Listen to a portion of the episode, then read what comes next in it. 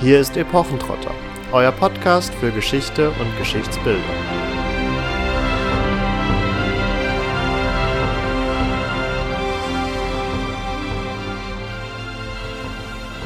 Hallo und herzlich willkommen im neuen Jahr und zu einer neuen Folge von Epochentrotter. In dieser Folge entführen wir euch in das Reich der Mythologie, aber nicht einfach zu Einhörnern, Drachen und Riesen und Zwergen. Nein, wir zeigen euch heute ein Feld, das ihr vielleicht noch nicht so sehr kennt, in dem es von Wichteln, Kobolden, kleinen Waldschraten und wilden Frauen nur so wimmelt. Und das machen wir nicht alleine, sondern wir haben uns einen ganz lieben Gast dazu geholt, den Florian Schäfer, der Initiator von Forgotten Creatures, einem Projekt, das Hausgeister und Naturgeister wieder zum Leben erweckt, über das uns Florian auch gleich ein bisschen was erzählen wird. Aber vielleicht steigen wir erstmal ein mit dem Themenbereich und mit deiner Person. ja, hallo.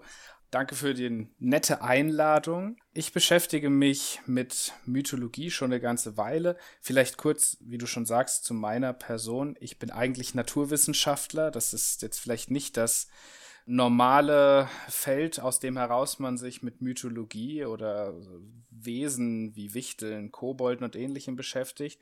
Aber ich war schon sehr, sehr früh fasziniert von Sagen und Mythen, bin sehr früh in der Kindheit mit diesen Geschichten in Berührung gekommen und äh, nach meinem Studium habe ich im Rahmen meiner ehrenamtlichen Tätigkeit in einem Verein, dem Verein Zeitsprünge, der sich mit Kulturgeschichte befasst, äh, wieder so ein bisschen dahin zurückgefunden, habe mich auf diese ursprüngliche Neugierde zurückbesonnen und mir die Frage gestellt, wie sieht so ein Kobold eigentlich aus? Was hat es überhaupt damit auf sich? Und so entstand das Projekt Forgotten Creatures, in dem wir uns nicht nur mit Mythologie befassen und wie Menschen ja, sich insbesondere Wesen der niederen Mythologie vorgestellt haben, sondern das Ganze auch künstlerisch umsetzen, indem ich Skulpturen, Figuren schaffe auf Basis von historischen Beschreibungen.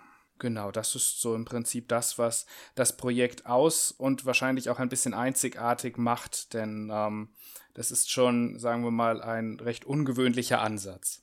Ja, du hast es schon anklingen lassen durch das uns und wir. Also du machst das nicht ganz alleine, auch wenn du das ins Leben gerufen hast. Wen hast du denn da an deiner Seite? Ja, also ich habe mich sehr, sehr schnell erkundigt, wen man noch so für so eine verrückte Idee gewinnen könnte. Denn ähm, gerade aufgrund des naturwissenschaftlichen Hintergrunds wollte ich mir eine Reihe von Fachleuten noch mit ins Boot holen.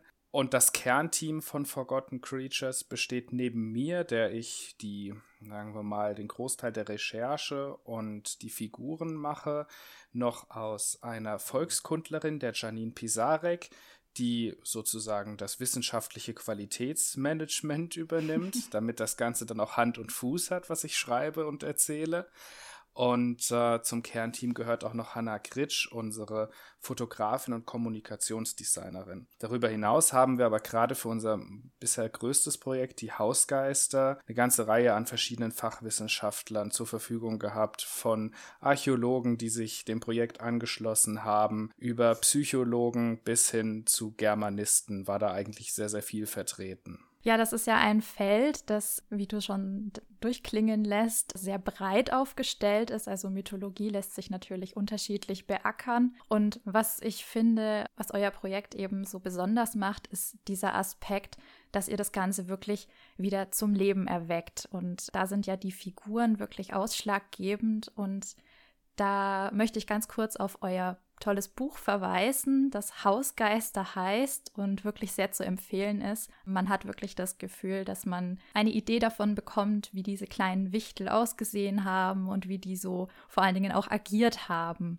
Ja, du hast es schon anklingen lassen. Wir sind vor allen Dingen äh, im deutschsprachigen Raum unterwegs mit dem Projekt, dem wir uns jetzt hier ein wenig widmen. Und wir befassen uns mit der niederen Mythologie. Und wir kennen das inzwischen aus vielen Facebook und anderen Social-Media-Gruppen, die Faszination für ja, Griechenland, Rom, Ägypten und entsprechende mythologische Wesen ist natürlich immer sehr ausgeprägt und das vielleicht auch ein Anreiz eures Projektes. Da ist es natürlich immer recht schade, wenn so die eigene deutsche Mythologie in Anführungsstrichen untergeht.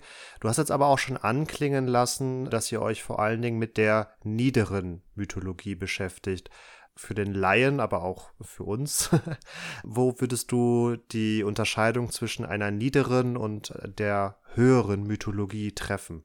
Ja, ganz fernab von jetzt den einschlägigen fachlichen Definitionen definieren wir für uns im Projekt das auch so, dass wir uns insbesondere zu den weniger bekannten, kleineren Gestalten hinwenden, während jetzt die hohe Mythologie ja eher von Göttergeschichten, epischen Geschichten um Länder, die entstehen, den Kosmos etc. sich drehen, sind wir bei der niederen Mythologie mehr in der Lebens, dem Lebensalltag der Menschen, was die Leute in ihrem täglichen Ein- und Aus beschäftigt, die Arbeitswelt, der Kampf ums Überleben des Einzelnen, des Kleinen. Und ähm, wir finden es, oder sage ich direkt, ich finde es äh, eigentlich am spannendsten, sich nicht die großen Epen anzuschauen. Die haben sicherlich ihre Berechtigung, ihre Faszination, absolut.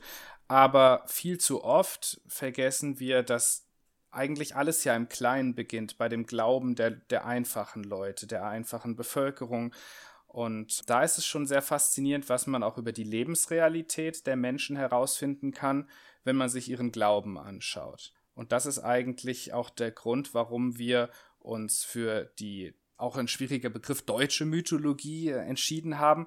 Also auf dem Buch heißt es ja auch fast vergessene Wesen der deutschsprachigen Märchen- und Sagenwelt. Wir haben da lange hin und her überlegt, wie wir das am besten formulieren, denn es geht ja nicht darum, irgendwelche Grenzen aufzubauen und zu sagen, wir beschäftigen uns nur mit Deutschland, sondern es geht um den erweiterten Kulturraum, den wir heute als deutschsprachig bezeichnen würden. Natürlich sind wir da ganz schnell auch in slawischen Bereichen. Natürlich gehen wir auch in, zu den nordischen Sagas ein Stück weit, je nachdem, wann, in welcher Zeit wir uns da befinden. Aber letztlich müssen wir irgendwo eine Grenze ziehen, weil ansonsten wird das alles viel zu groß und deswegen haben wir gesagt, insbesondere die deutschen Sagen und äh, Mythen sind für uns besonders wichtig, weil die kaum auch jemand kennt. Jeder kennt Geschichten von Elfenbeauftragten in Island oder von französischen Elfenmärchen.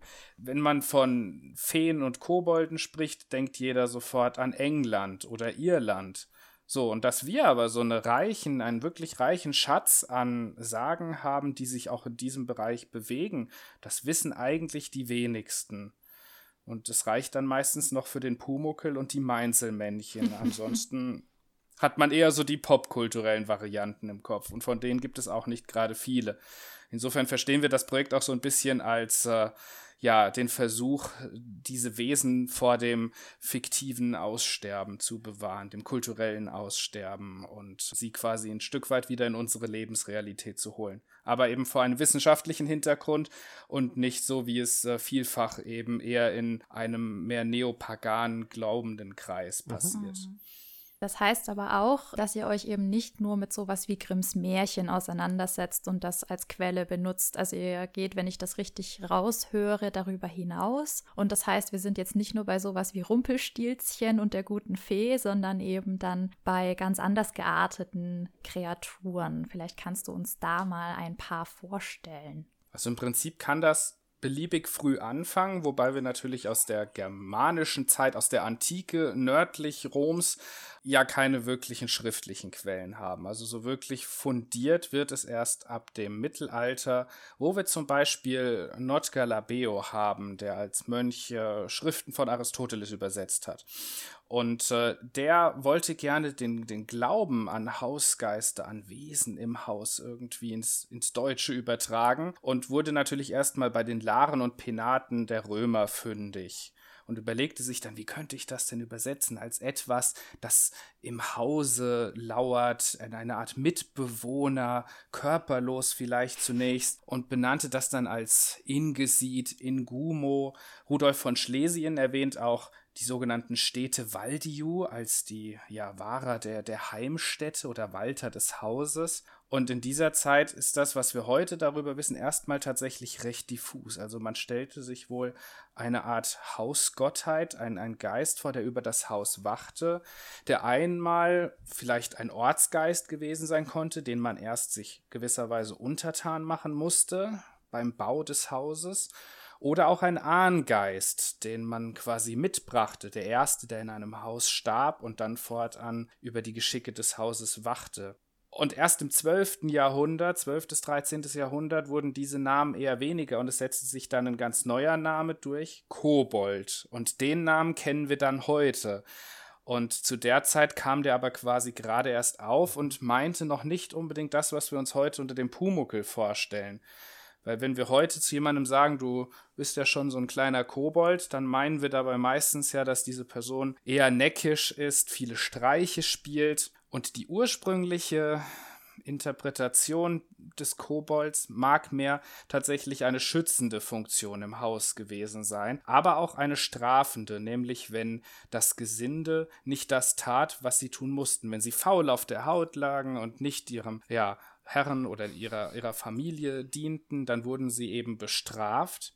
Und im Laufe der Zeit und natürlich auch durch die Einflüsse der, der Kirche oder der Kirchen hat sich das Ganze ein Stück weit verändert, sodass wir schon ab dem 13., 14. Jahrhundert sagen können, dass diese Grundgestalt sich veränderte und plötzlich dann auch einen Körper bekam, dass man sich ein kleines Wesen vorstellte, das man versuchte zu beschwichtigen, dem man auch verliedlichende Namen gab, wie Koberchen oder Heinzchen, und der dann auch von den Priestern negative Eigenschaften bekam. So, die sogenannte Interpretatio Christiana sorgte dafür, dass plötzlich Elemente des Teufels diesem Wesen anheimgedichtet wurden. Und so entstanden eigentlich drei verschiedene Aspekte des Koboldes. Neben dem vermutlich ursprünglichen schützenden Aspekt kam eben auch der quälende, quasi vom Kontext der Bestrafung befreite Aspekt des ja, Scherzens und Schabernack treibenden Poltergeistes hinzu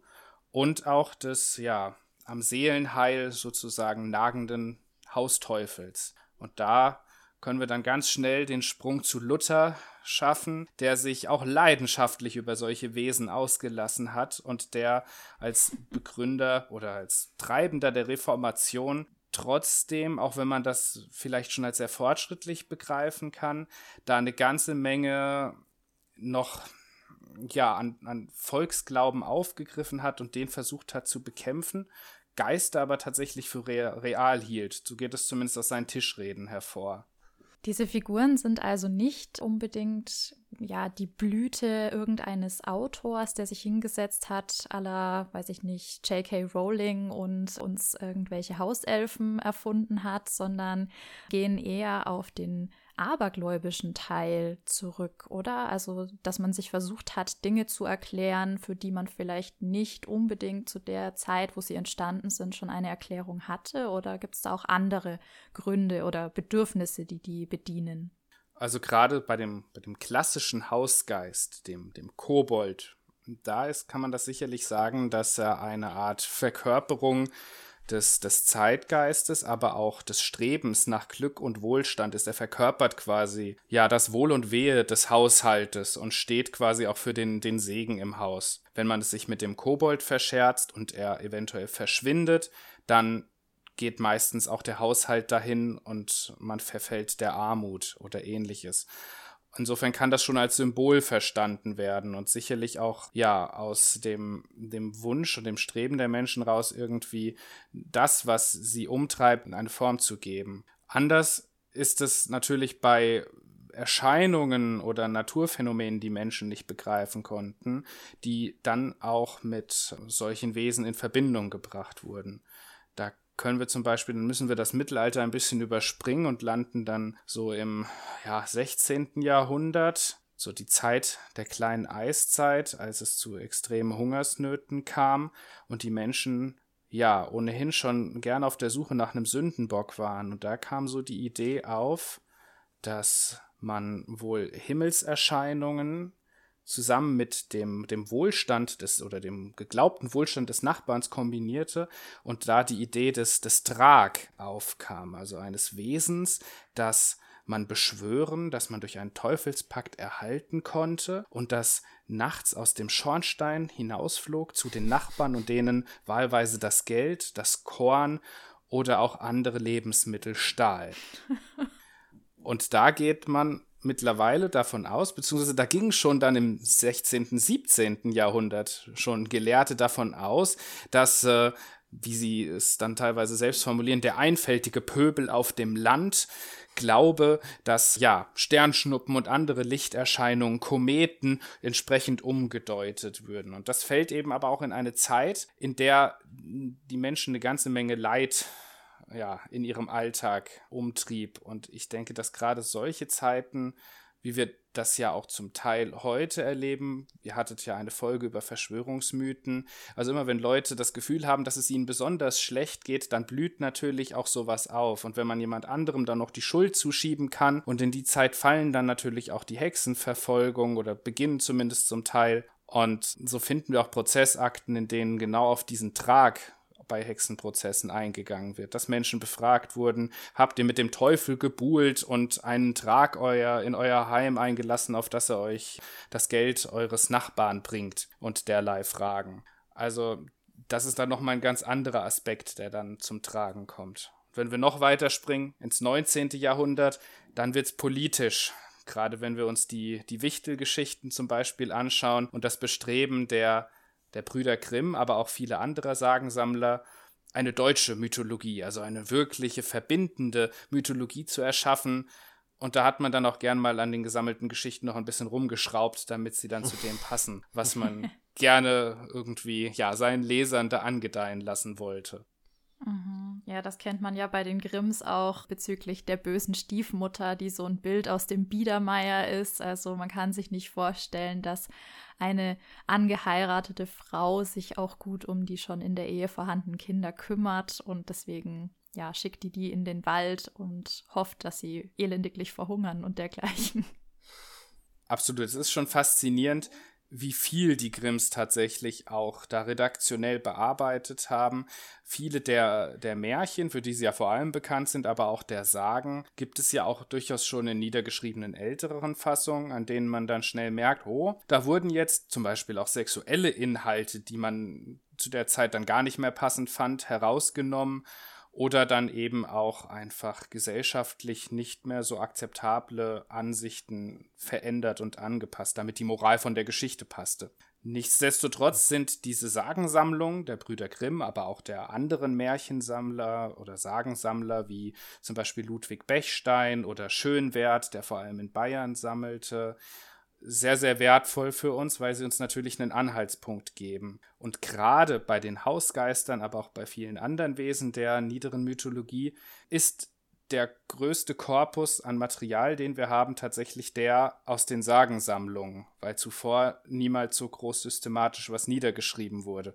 Wir haben zu den meisten Wesen Hinweise aus dem Mittelalter, aus äh, Barockdissertationen und ähnlichem, aber da werden die nie so detailliert behandelt und auch nicht beschrieben. Das ist seltener der Fall und wird dann eben im 18., 19. Jahrhundert deutlich mehr, als das dann entsprechend auch en vogue war, dass man sich damit auseinandersetzte auf diese Art und Weise. Lass uns doch noch mal auf den Drag zu sprechen kommen und auch im Zuge dessen auf die Wichtel. Wie muss man sich die denn optisch vorstellen? Haben die irgendwelche besonderen Merkmale oder ist das in dem Fall vielleicht sogar schwierig zu fassen?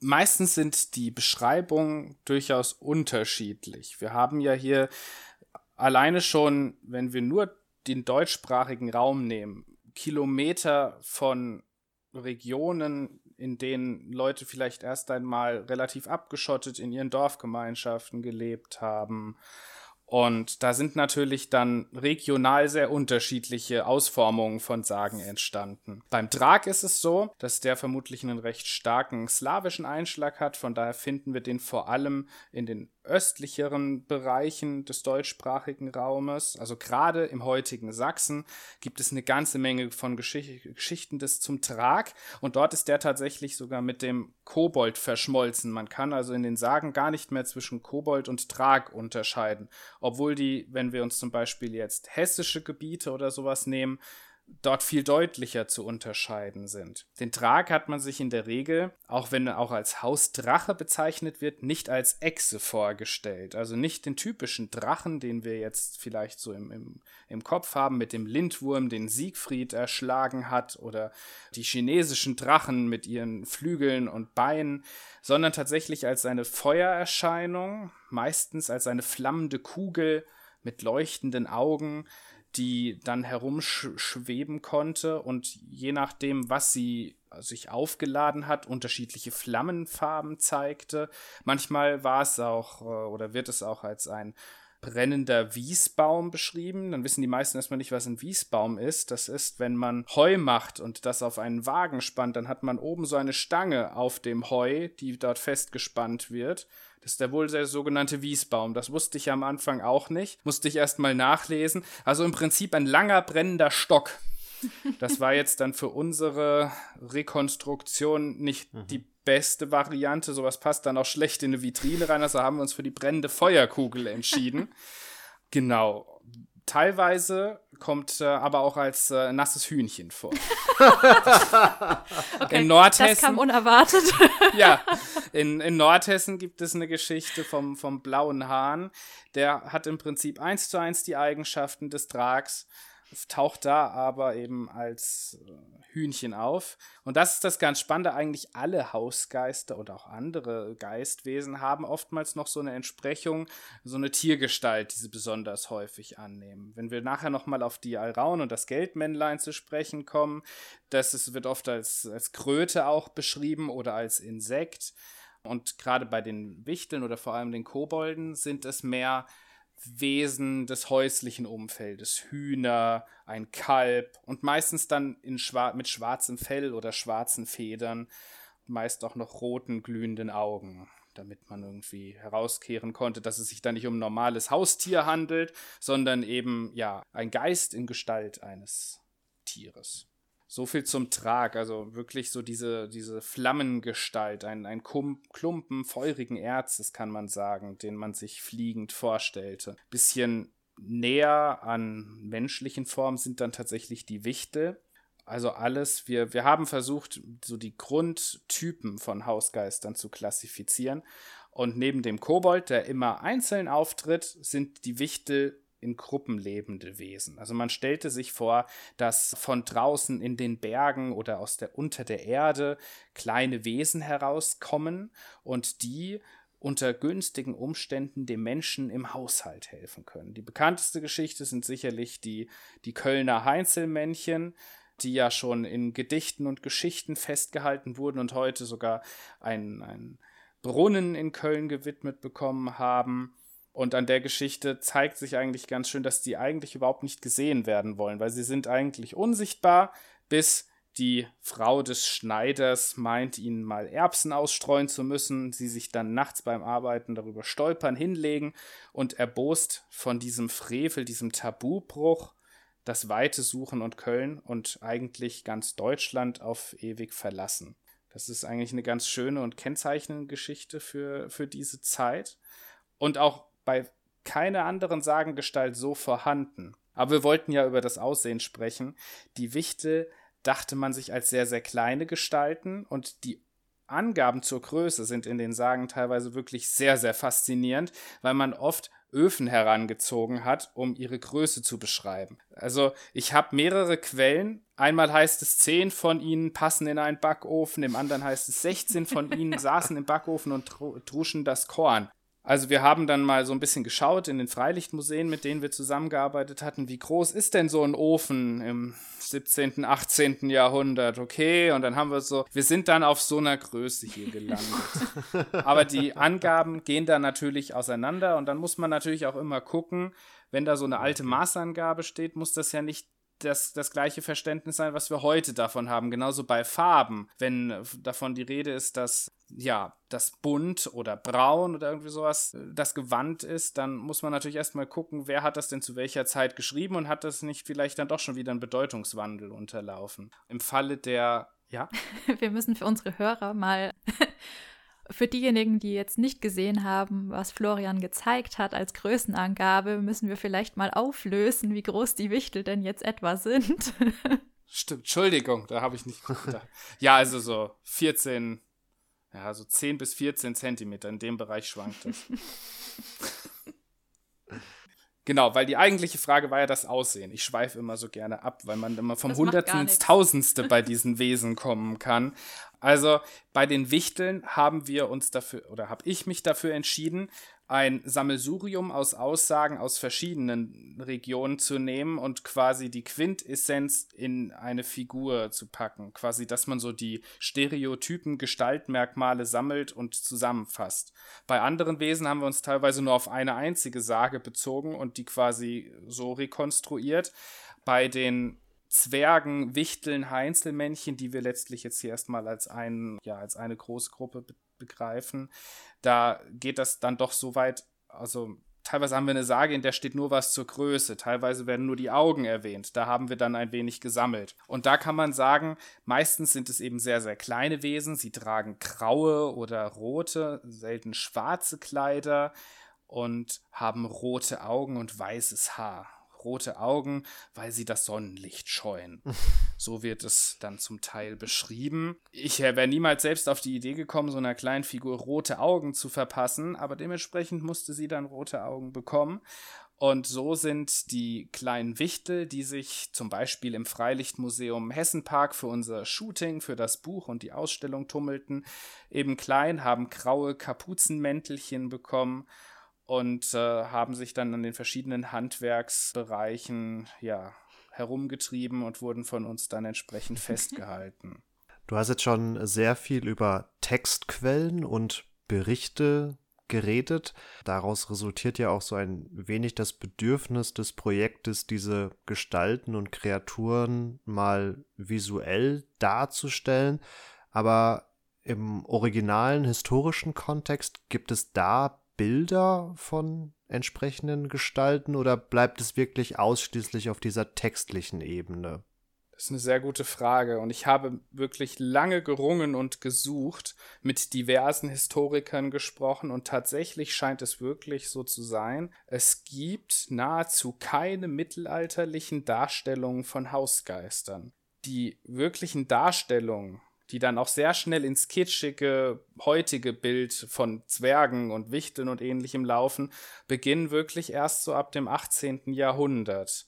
Vorher haben wir kaum Bilder und wenn, sind es meistens Teufelsdarstellungen, die ins Kleine projiziert werden oder in einen häuslichen Kontext. Da gibt es zum Beispiel eine Mühle, in der ja so wirklich teufelsartige Wesen ihr, ihr Unwesen treiben und was dann entsprechend beschriftet ist, aber wirklich jetzt so, wir haben wirklich versucht, und während in der antiken Darstellung diese Wesen meist noch sehr menschlich dargestellt, also Laren und Penaten sind klassischerweise wie, wie Menschen anzusehen, wie wir es ja auch von Dryaden im, im römischen äh, Raum kennen. Aber im Mittelalter ich habe, selbst Kunsthistoriker konnten einem da nicht weiterhelfen. Also es scheint wirklich so zu sein, dass im Gegensatz zu anderen Fabelwesen, wie zum Beispiel Einhörnern oder dem wilden Mann zum Beispiel, oder Drachen, diese Wesen überhaupt keinen Niederschlag in die Kunst, die wir heute dokumentiert haben, gefunden haben.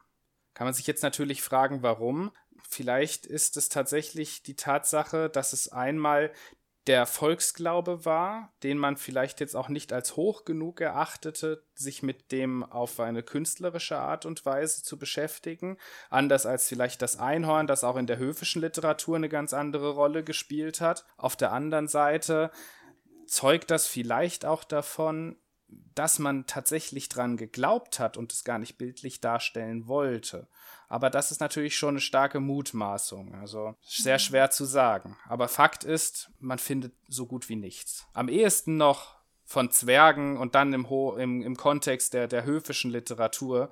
Aber auch da muss man sagen, die, die höfische Literatur des Mittelalters zeichnet ein ganz anderes Bild vom Zwerg, als der Volksglaube das dann tut. Die unterscheiden sich äh, dann doch wirklich ganz schön stark Im, Im, Volksglauben sind es tatsächlich mehr so diese kleinen Erdgeister, die kommen und helfen, während äh, ja in der höfischen Literatur sie vielleicht ein bisschen noch an unser heutiges Zwergenbild, was Herr der Ringe und Co. vermitteln, also die Handwerker und so, da mehr rankommen.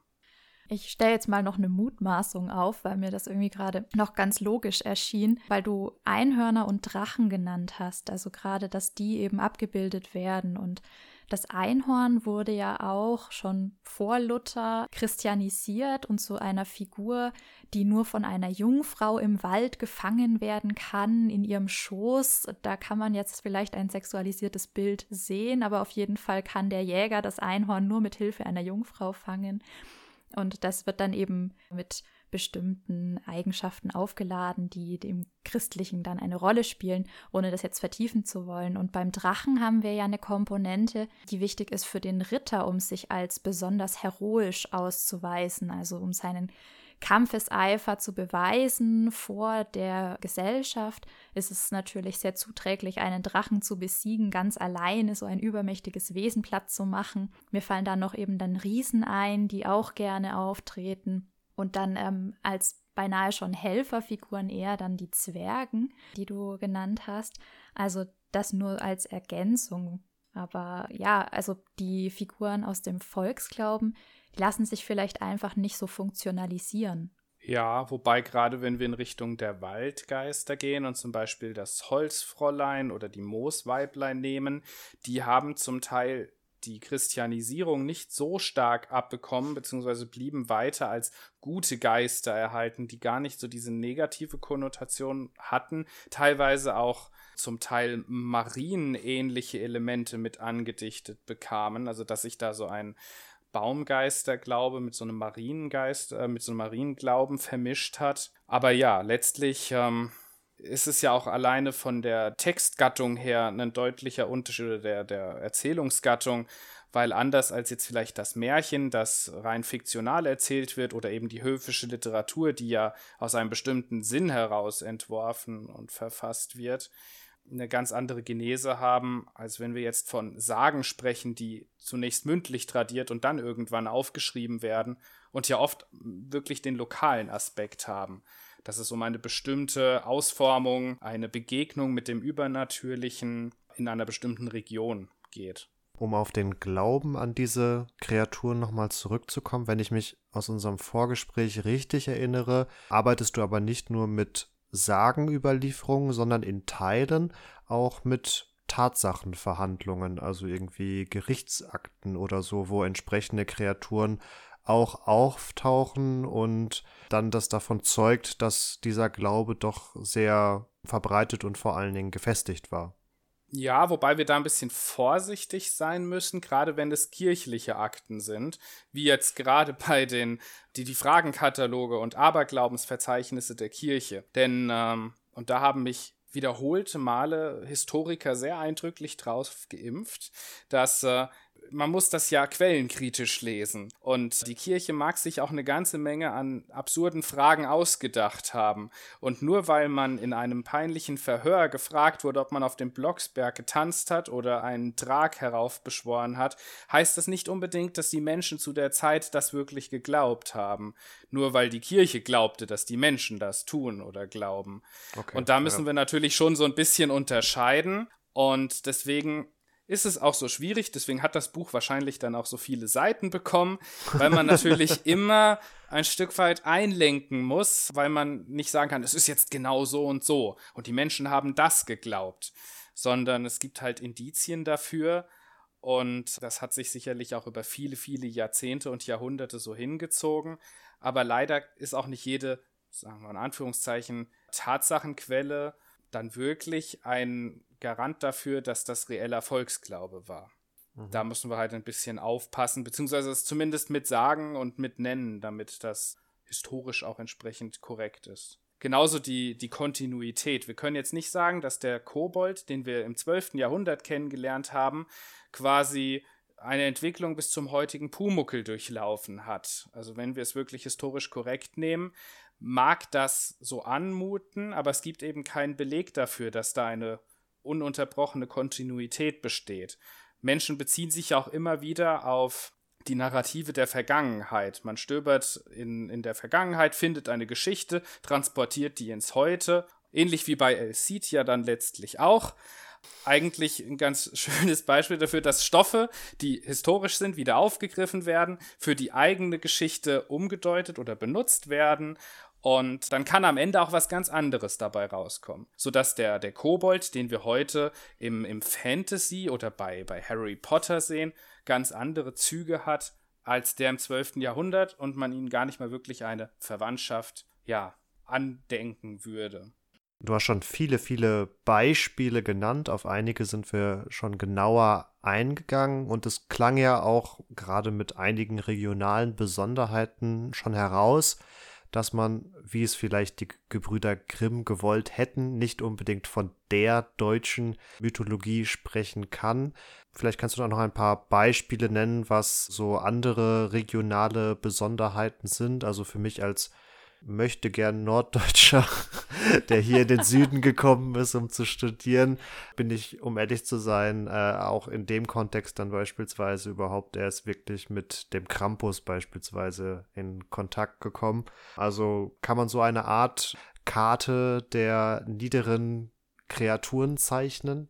Also wir haben das im Buch versucht für jede der fünf Hauptgruppen von Hausgeistern haben wir so eine Art Verbreitungskarte gemacht, die aber ob der Namensvielfalt kann so ein Vorhaben eigentlich nur scheitern. Alleine jetzt bei der jüngsten Recherche für das zweite Buch, kann ich schon mal so sagen, ähm, wo wir uns insbesondere mit Waldgeistern beschäftigen, habe ich alleine für Waldgeister, Waldfrauen, Moosfrauen so viele verschiedene Namen gefunden, dass man, also ich würde sagen, fast alle Geisterwesen kommen in irgendeiner Art und Weise in den meisten Bereichen Deutschlands vor, werden dann aber regional so nochmal umgenannt und umgearbeitet, dass das wirklich eine sehr, sehr detaillierte Karte sein müsste. Nichtsdestotrotz haben wir natürlich bestimmte Motive, die sich regional eher finden oder gar nicht finden, wie zum Beispiel der Klabautermann als nordischer Aspekt des Kobolds, der sich eben auf die Schifffahrt bezieht. Den finden wir in Hessen oder in Baden-Württemberg nicht. Ganz logischerweise kommt der, der Puck, der Nisse, der Klabautermann eben an der Küste vor. Aber ansonsten haben wir natürlich eine kulturell ziemlich durchlässige Landschaft, ähm, die jetzt hier auch nicht durch irgendwelche großen Gebirge oder so, wie jetzt zum Beispiel der Alpenraum, groß isoliert gewesen wäre und dementsprechend geht das natürlich alles sehr fließend ineinander über. Im Norden kennt man eben die, die, den Krampus vielleicht nicht so sehr wie dann im Süden zum Alpenraum hin, aber das sind dann alles letztlich fließende Grenzen, die ineinander übergehen. Und doch kann dann jeder kleine Ort im Prinzip so seine eigene Version einer Sagengestalt haben, die dann regional besonders wird, so wie in Bayern das Holzfräulein einen ziemlich hohen Stellenwert hat und im Münsterland man gar nicht so viele wirkliche Sagengestalten hat, sondern dort mehr die die Spökenkieker, also die, die, die Seher, die mit dem zweiten äh, Gesicht, die quasi in die Zukunft schauen konnten, also mehr auf den Menschen bezogene Gruselgeschichten, kann man sagen. Oder vielleicht mal so ein Werwolf dazwischen oder ein Zwerg. Aber so den Trag und Kobolde und Co. findet man, würde ich sagen, im Münsterland, Westmünsterland nicht ganz so häufig. Katharina beschwert sich immer darüber, dass ich Gedanken verloren in der Gegend rumstarre und nicht auf ihre Fragen, Aussagen oder was auch immer reagiere. Jetzt hast du Habe ich das jetzt gemacht? Jetzt hast du es jetzt hast du es gehört. Ich schaue in die Zukunft. Ist okay. Ach so. Wenn ich dachte schon, ich hätte nicht auf die Frage geantwortet. Ach so, nein, nein. Wenn du mir die Zukunft dann auch mal mitteilen würdest, hätte ich wenigstens was davon. Nein, nein, das bringt das ganze Zeitkonstrukt durcheinander. So funktioniert das nicht. Genau, das, das ist das Wichtigste. ja, Tatsache. Kannst du uns vielleicht mal noch kurz erklären, wer oder was der Krampus denn eigentlich ist, über den wir hier so unverblümt sprechen? Der Krampus ist im Prinzip eine Art dämonisch auftretende Gestalt, die als ja, Gefährte des, des Nikolaus im Prinzip auftritt. Ähm, in der Region, wo ich aufgewachsen bin, hat man eher vom Knecht Ruprecht gesprochen, der quasi ja mit dem mit der mit der Route noch dabei war und die sagen wir es mal so, äh, Zuckerbrot und Peitsche. Der, der Nikolaus hat dann eher das mit dem Loben übernommen und wenn man böse war, dann hat der Knecht Ruprecht den eher unschönen Part übernommen. Eigentlich eine typische Kinderschreckfigur. Und der Krampus ist die noch mehr entmenschlichtere, schon eher dämonisierte Form davon. Also wirklich ein befälltes, grausames Wesen, eigentlich wirklich ein christlicher Dämon, wie er im Buche steht, mit Hörnern etc., der als Kinderschreckgestalt oder als Schreckgestalt im Allgemeinen daran mahnt, dass man sich doch bitte an die christlichen Werte zu, zu halten hat. So würde ich es jetzt mal kurz zusammenfassen. Und jetzt sind wir noch gar nicht so weit von Neujahr weg. Da verirren sich ja gerne auch mal die Perchten in den Rauhnächten auf den Wegen.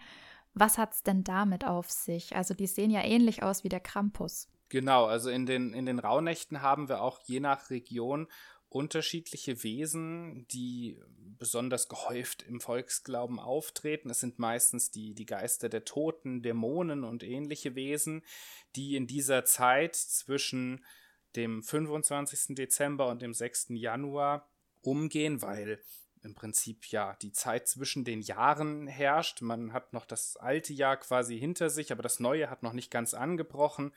Und in dieser mystischen Zeit glaubte man, dass eben diese Perchten herumziehen, diese Dämonen, aber auch das sogenannte wilde Heer wüten sollte. Also eine Art dämonisches Heer, das man zum Teil mit Wotan, zum Teil mit bestimmten Jägergestalten assoziierte die über den Himmel zogen und Menschen, Vieh, aber auch Tiere mit sich reißen und äh, ja, schädigen sollten. Daher kommt dann auch der Brauch, den heute viele noch kennen, aber damit nicht mehr in Verbindung bringen, keine weiße Wäsche über Neujahr aufzuhängen, denn die Geister könnten sich darin verfangen und die Tücher mitnehmen und dann würde die Kleidung zum Totentuch werden und wahlweise die jüngste oder die Person, der dieser Stofffetzen gehört, würde dann sterben müssen. Da bin ich jetzt tatsächlich sehr beruhigt, dass du sagst, nur weiße Wäsche. Ich habe nämlich aufgrund des Lockdowns in Genf immer noch äh, einen Wäscheständer mit Wäsche stehen. Und draußen. Nein, drin natürlich. Na, dann geht's ja noch.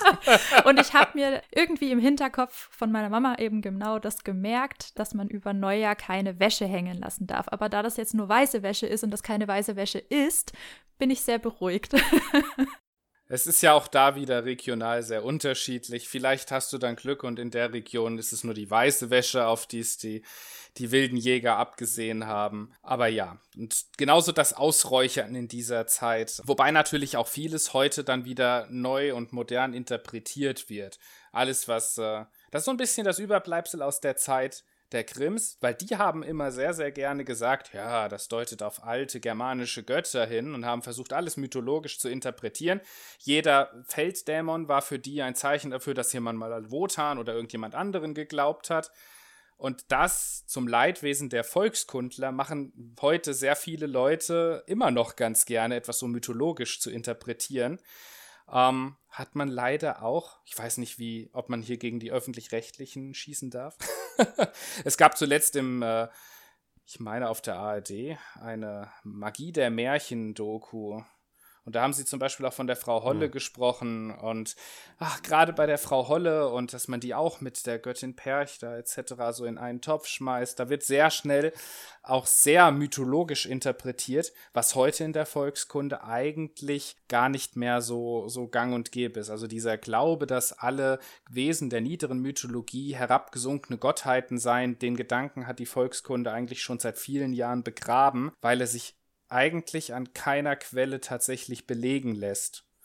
Auch wenn es sich immer schön anhört und gerade in modernen Adaptionen, wie jetzt zum Beispiel American Gods oder so, da ist das dann natürlich auch irgendwie eine griffige Geschichte. Der Kobold, der einst ein, ein Gott war, jetzt herabgestiegen und quasi nur noch das kleine Männchen in der hinteren Zimmerecke hinterm Kamin oder so.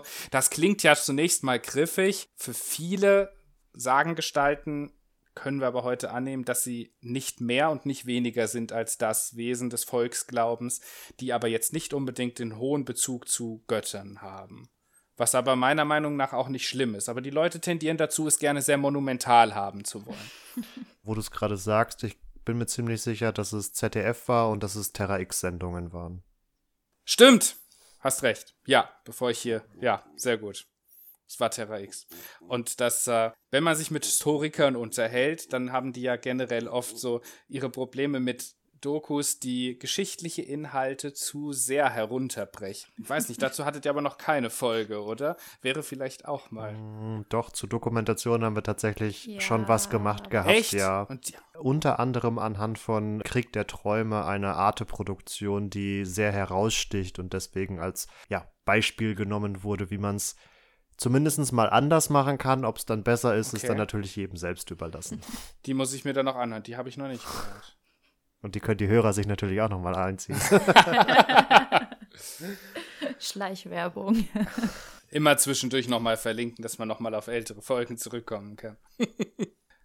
Was man vielleicht noch sagen muss, hinter diesem ganzen Projekt, also es sieht zunächst mal dann so aus, wir haben diese Figuren im Vordergrund, aber eigentlich sollen diese Wesen nur ein Türöffner sein, sich generell mit unserer Kultur und unserer Historie zu beschäftigen. Weil wir haben ja, gerade wenn, wenn wir jetzt im Projekt mit Museen zusammenarbeiten und zum Beispiel tourt derzeit ja auch noch leider durch Corona nicht zugänglich, die Hausgeister-Ausstellung als kleine Ausstellung durch Deutschland. Und da erleben wir, dass Menschen, die ansonsten gar nicht ins Museum unbedingt kämen, wegen sowas dann doch mal wagen, über die Museumsschwelle zu treten. Und so Figuren gerade bei Menschen, die sich vielleicht auch mal Harry Potter angeguckt haben oder so, spricht das natürlich erst einmal einen gar nicht historisch gemeinten Kontext an, aber dann hat man sie schon mal so weit, dass man über die Hintergründe reden kann. Und hinter jedem Geistwesen, hinter jedem Kobold, Wichtel oder Waldschrat stecken immer soziokulturelle oder politische Hintergründe, die uns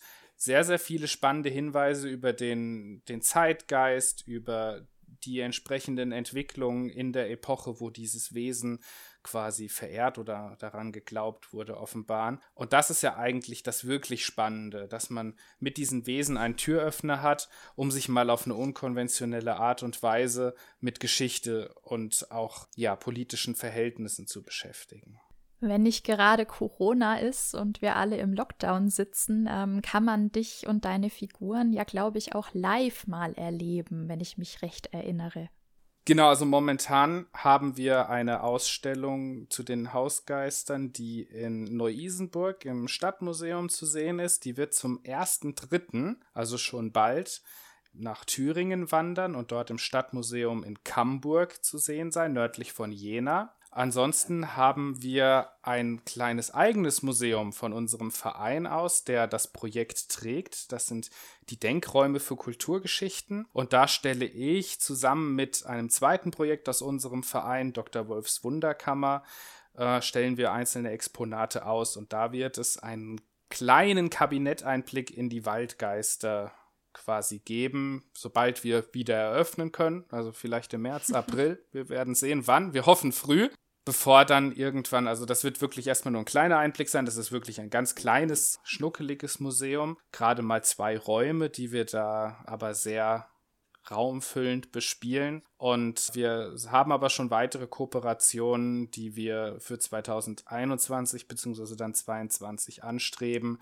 Und ansonsten kann man die neuesten Figuren und Geschichten dazu auch immer auf äh, Facebook und den anderen sozialen Medien finden oder direkt auf unserer Website www.hausgeister.info. Ja, das klang jetzt schon sehr final, aber wir hatten uns im Vorhinein überlegt, noch ein wenig über die Alraune zu sprechen und ich möchte auch tatsächlich noch über die Alraune sprechen. Und du hattest auch noch angekündigt, das Geldmännlein zu erklären. ja, das ist das Schöne, das fällt nämlich genau in den gleichen Bereich. Denn ja, das wunderbar. Geldmännlein ist im Prinzip die Alraune, wenn man so will. Und das passt ja auch noch umso besser, nachdem du gerade schon Harry Potter angesprochen hast.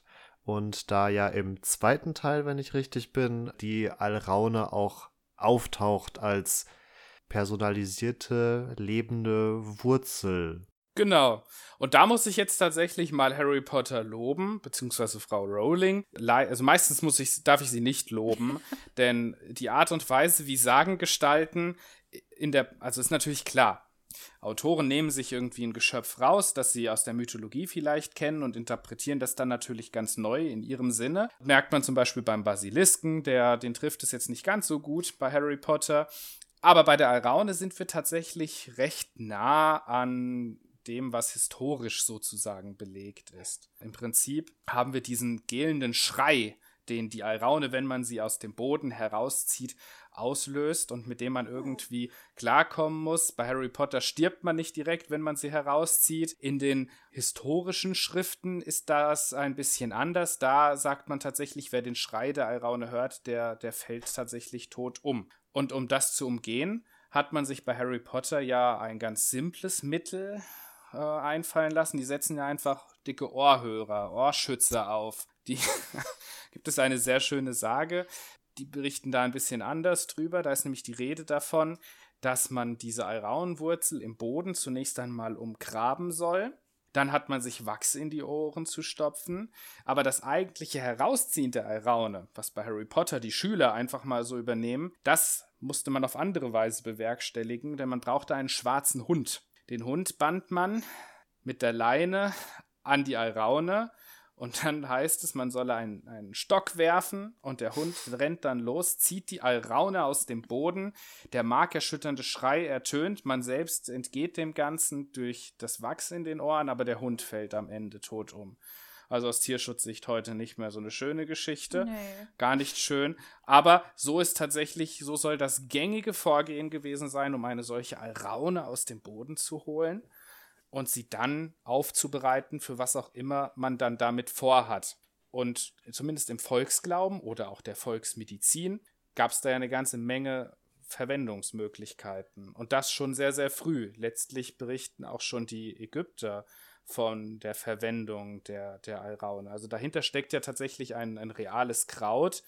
Die, die Alraune, Mandragora officinalis, ist ein Nachtschattengewächs mit dem Stechapfel zum Beispiel verwandt. Und eigentlich kommt die hier in unseren Breitengraden gar nicht vor. Also wir müssen schon wirklich in südlichste Europa oder nach Nordafrika, um tatsächlich dann Gebiete zu finden, wo die Alraune wächst. Aber schon ganz, ganz früh hat die Pflanze eigentlich alle Völker im europäischen und afrikanischen Raum beschäftigt, die quasi dieser Pflanze habhaft werden konnten, weil ihre Wurzel eben so, so eine zweigeteilte Pfahlwurzel. Und die sieht mit sehr viel Fantasie irgendwie schon ein bisschen aus wie ein kleines Männchen oder Frauchen. Und das scheint das Erfolgskonzept der Alraune gewesen zu sein, dass Menschen immer wieder dieser Pflanze alles Mögliche zugeschrieben haben, sie als Aphrodisiakum genutzt haben, sie um Schwangerschaft äh, ja besser zu gestalten, um Schmerzen zu stillen, aber auch um Kinder abzutreiben. Für alles Mögliche, was mit, äh, mit der Geburt äh, zusammenhing, wurde die genutzt. Die Römer haben sie auch genutzt. Und wo man nicht an die Raune rankam, gerade hier so in Mitteldeutschland, da hat man dann auch mal irgendwelche anderen Kräuter genommen, die passten und die Wurzeln zurechtgeschnitten. Hauptsache, man konnte die Alraune dann eben als eine Alraune verkaufen, auch wenn es vielleicht eigentlich nur Galgant oder eine Zuckerrübe war.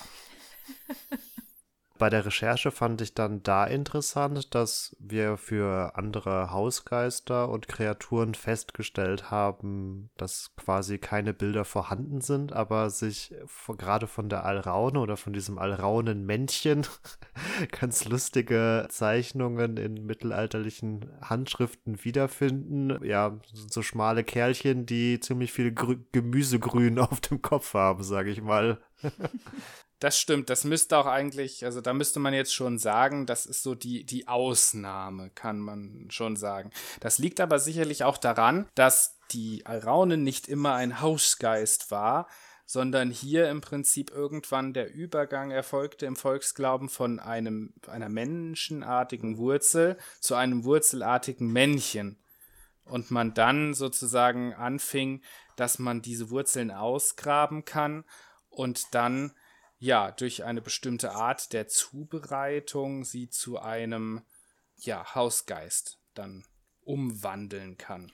Ist da dann auch der Zusammenhang zu sehen mit dem Geldmännlein, was wir jetzt schon angesprochen hatten? Ganz genau. Es gibt im Prinzip zwei Kernbegriffe, kann man sagen, immer das Geldmännlein oder das Galgenmännlein. Und die, die Geschichte ist im Prinzip so, man ging davon aus, dass diese Alrauen insbesondere oder Geld- oder ja, Galgenmännlein vor allem dort wachsen, wo Menschen gehängt wurden. Also sozusagen im Schatten eines Galgen stellte man sich vor, dass der, jetzt wird es wieder ein bisschen unappetitlicher, Samen des Gehängten heruntertropft und dort am Boden, dort wächst das die Alraune auf. Und wenn man jetzt dorthin geht und die entsprechend erntet, mit nach Hause nimmt und in Wein und Milch badet, ihr ein kleines Kleidchen anzieht, dann kommt man quasi an den Punkt, dass man sich einen Alraun heranzieht, der das eigene Geld, das man zu ihm legt, dann verdoppeln oder vermehren kann. Und so entstand die, die Idee eines sogenannten Geldmännleins oder eines Dukatenscheißers.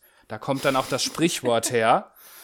Wir haben doch keinen Dukatenscheißer oder keinen Geldscheißer hat meine Mutter früher immer noch gesagt. Ich erinnere mich daran, mhm. wenn ich mhm. irgendwas haben wollte, was äh, jetzt wirklich gerade absolut nicht notwendig ist, dann hieß es, na, hast einen Geldscheißer oder was? Genau, ja.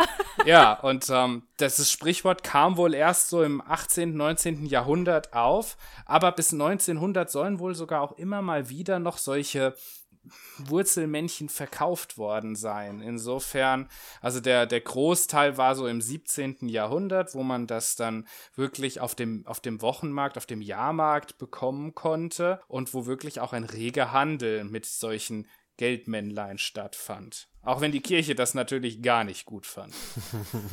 Ja, bisher dachte ich immer nur, es sei problematisch, wenn der Samen von Göttern auf die Erde tropft. Da kommen ja auch die wildesten Gestalten bei rum, aber. Stimmt.